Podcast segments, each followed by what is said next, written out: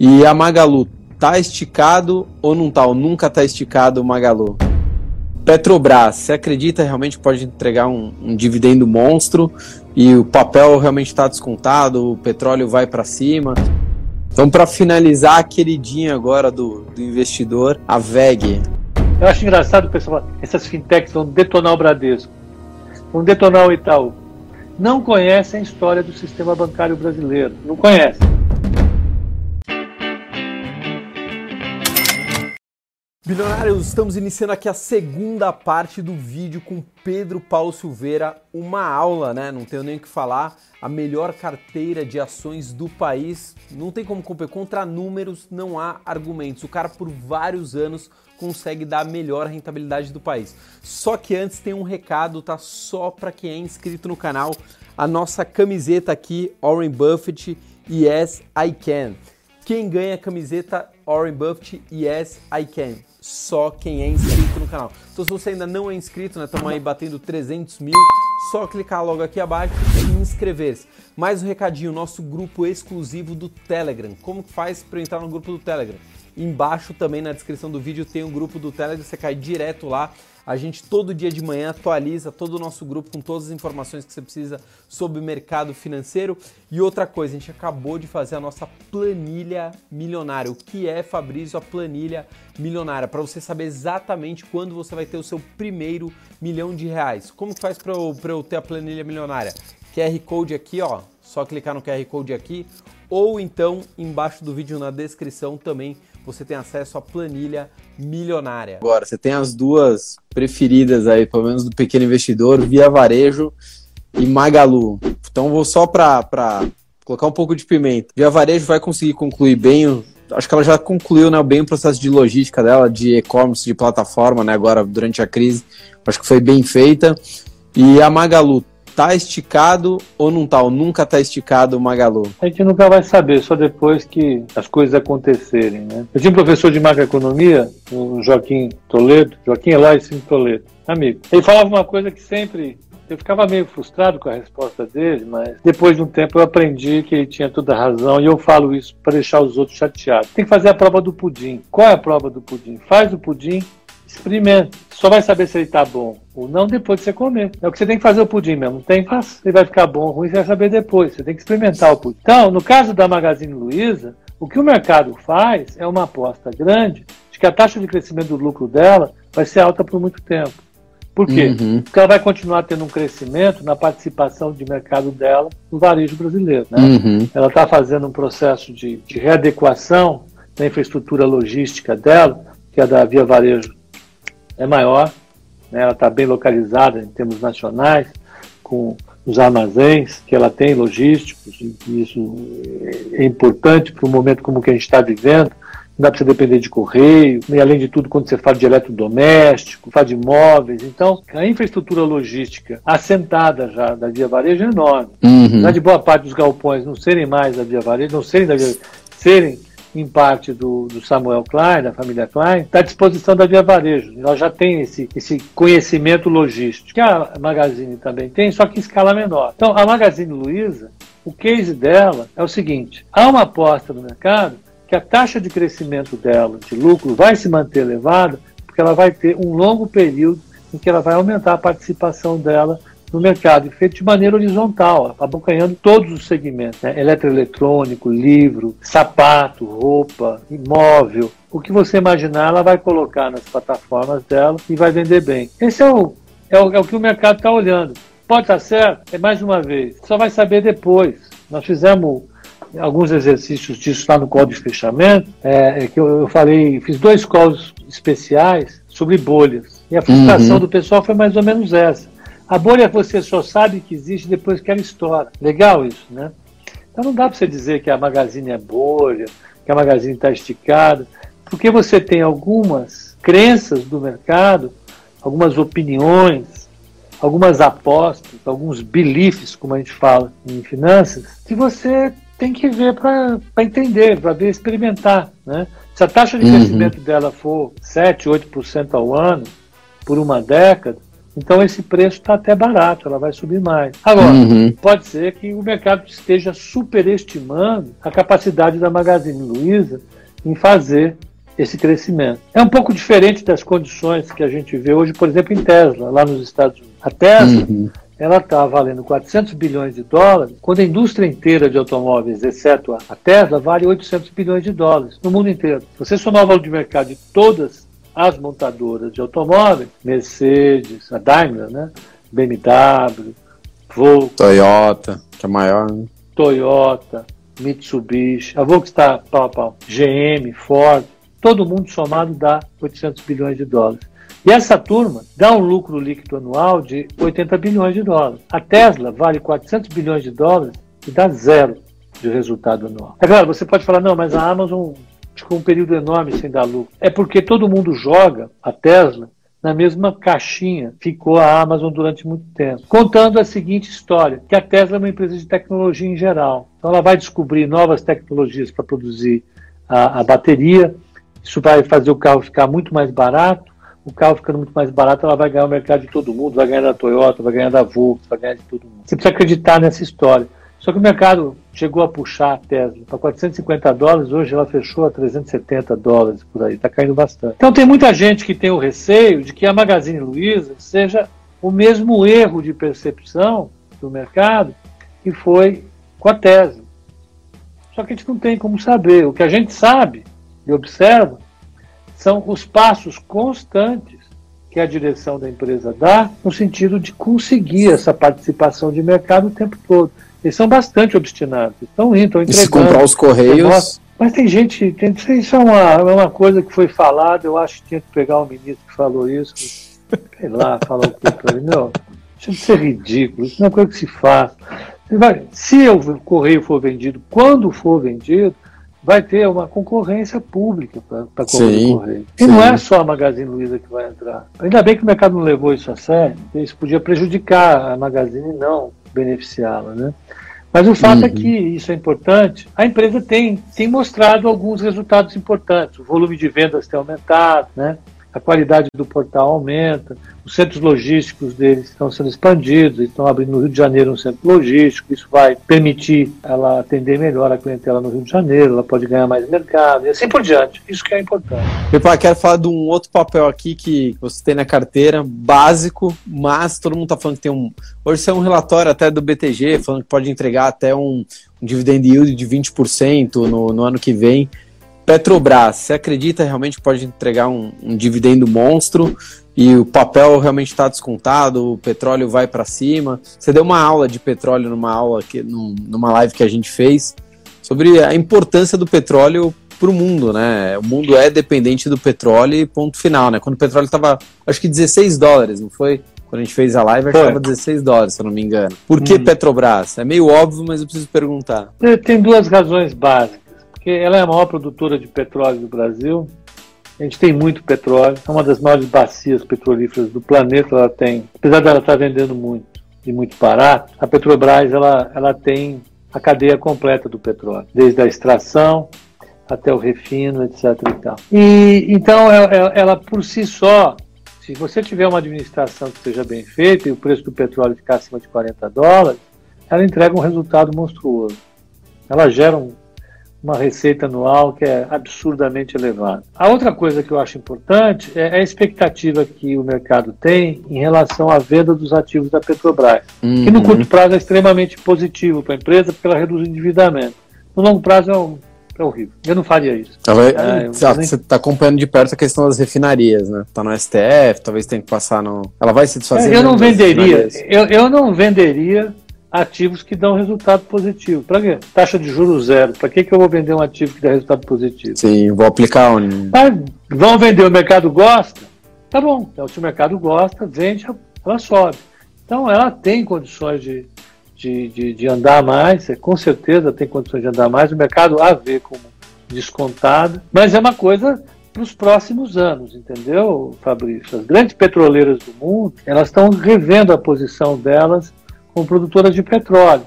Elas sabem que a importância relativa do petróleo vai cair, como a gente conversou uhum. naquela live. Né? É, agora, você precisa aprender a ocupar os espaços. Né? O que a British Petroleum anunciou na semana passada, ela fez um British Petroleum Day, um dia de apresentação dos planos dela. É, ela apresentou um documento que foi discutido no mundo inteiro sobre a queda relativa da demanda do petróleo nas próximas décadas, em função dos esforços de economia de, de emissão de gases de efeito estufa. Uhum. E a British Petroleum está montando um plano de longo prazo para se engajar nessa nova economia. A Petrobras está longe de fazer isso, está né? Longe. Ela tem uma posição extremamente voltada para o campo de petróleo dela, ela enfiou a cabeça ali e não vai sair de lá. Mas só isso já é suficiente para fazer com que ela tenha um aumento de valor bastante razoável nos próximos anos. Mesmo, vamos dizer assim, não se reinventando, só fazendo o básico. Só fazendo básico. Uhum. Só fazendo básico.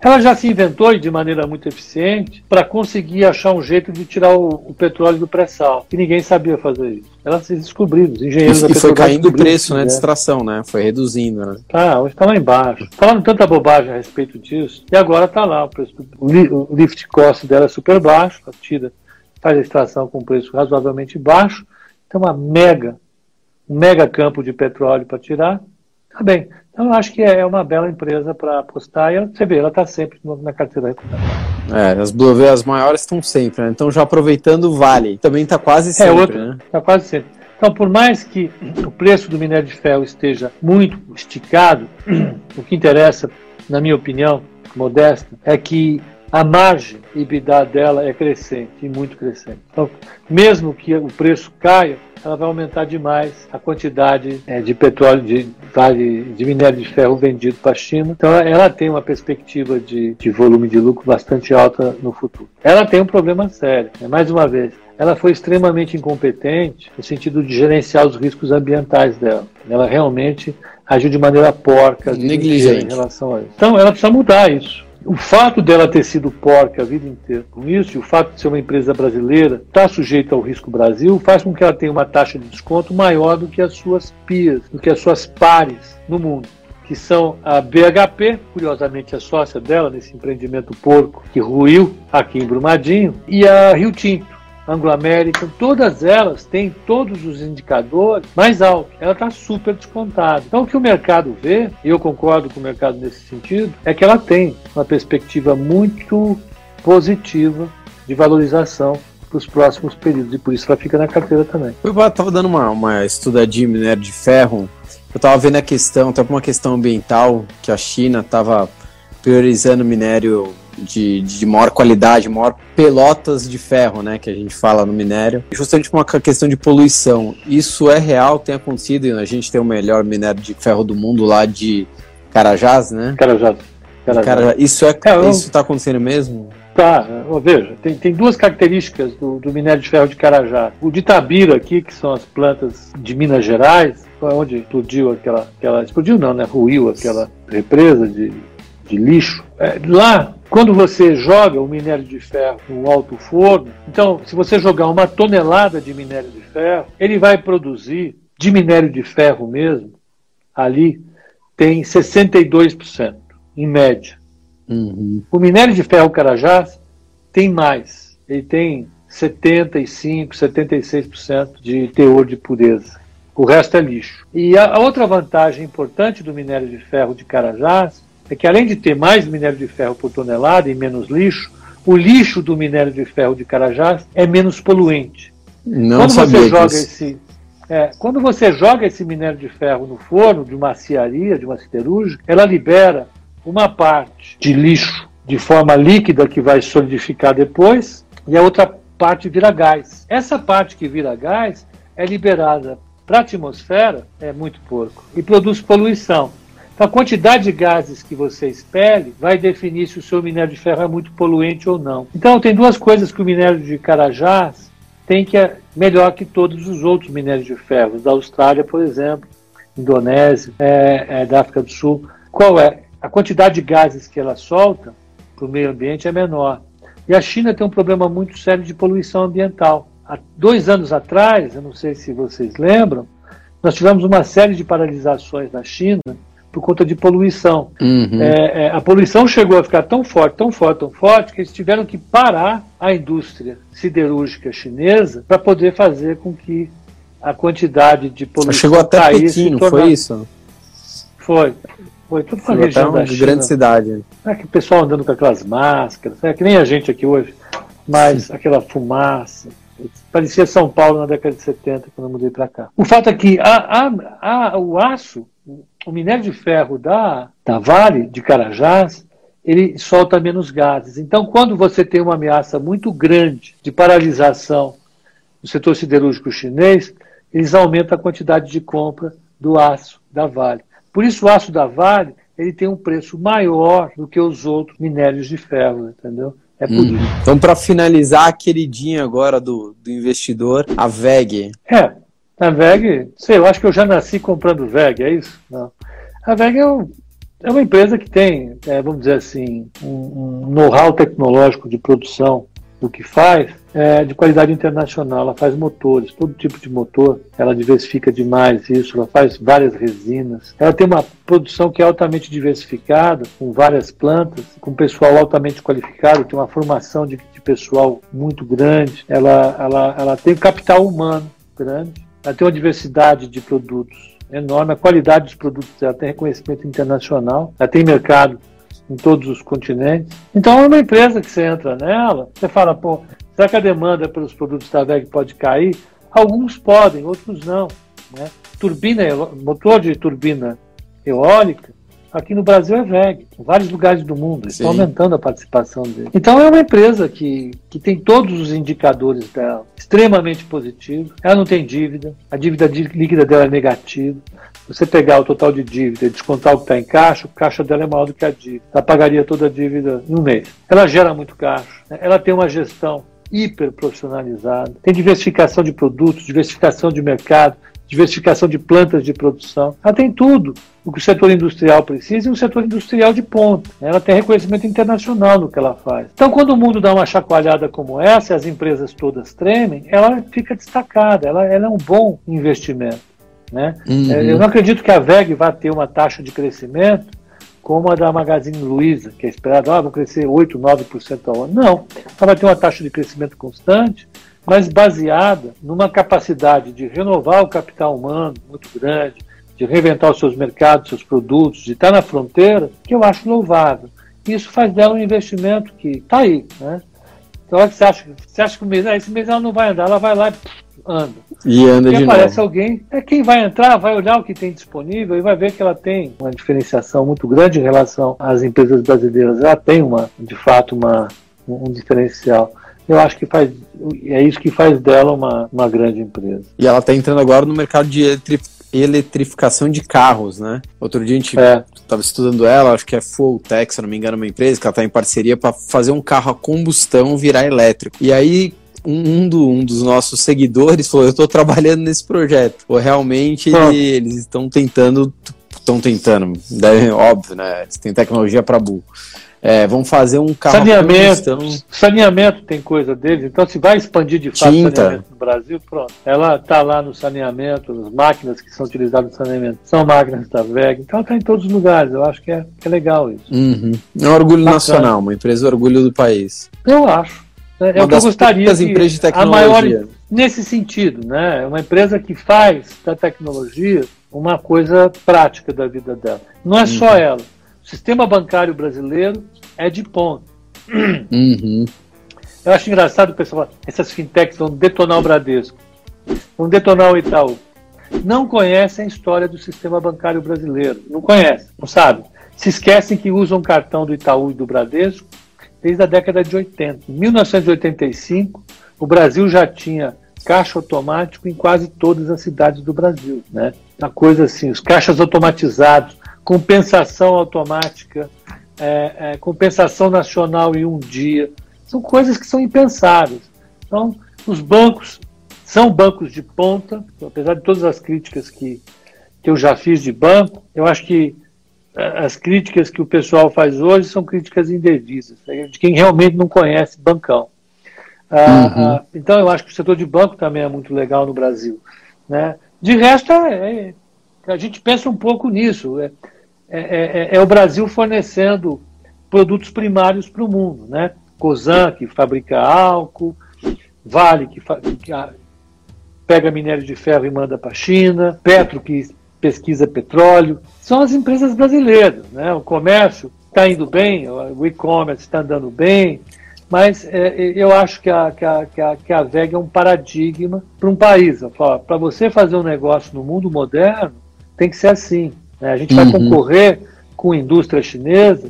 A indústria chinesa não é aquela indústria que a gente brincava 10 anos atrás de produto vagabundo, que é baseado na produção semi-escrava. Hoje, os produtos chineses fizeram a mesma coisa que o Japão fez um dia, que a Coreia fez também, né? Sair da condição de produtos de segunda linha para produtos com alto conteúdo tecnológico de muita qualidade. Então, acho que a VEG é esse paradigma, entendeu? É, é competir com indústrias poderosas como a americana, como a, a europeia ou a chinesa, com conteúdo japonês, com conteúdo tecnológico. Ela faz isso muito bem. Uhum. É, é um, caso, um caso raro no Brasil. Mas é legal. Sim. Milionários, estamos encerrando aqui a segunda parte da entrevista com Pedro Paulo Silveira, o monstro, a aula, não tenho o que falar, só relembrando. Nossa camiseta Warren Buffett Yes I Can. Quem ganha nossa camiseta? Só quem é inscrito no canal. Então, se você ainda não está inscrito, clica agora em inscrever-se. Lembrando, tem o nosso grupo é, do Telegram. Como faz para entrar no grupo do Telegram? Digita lá 1 bilhão educação financeira ou vai na descrição aqui do vídeo, tem o grupo do Telegram, tem o nosso Instagram, 1 bilhão educação financeira, tem Twitter, tem tudo quanto é coisa. E lembrando, a nossa planilha milionária, para você saber exatamente quando você terá o seu primeiro milhão de reais. Como que faz para eu baixar a planilha milionária? Você pode clicar aqui, ó, ou melhor, mirar a câmera do seu celular aqui no QR Code ou então logo abaixo do vídeo, logo abaixo do vídeo, você também pode clicar no link e baixar a planilha milionária. É gratuita, é na faixa. Tchau, fui!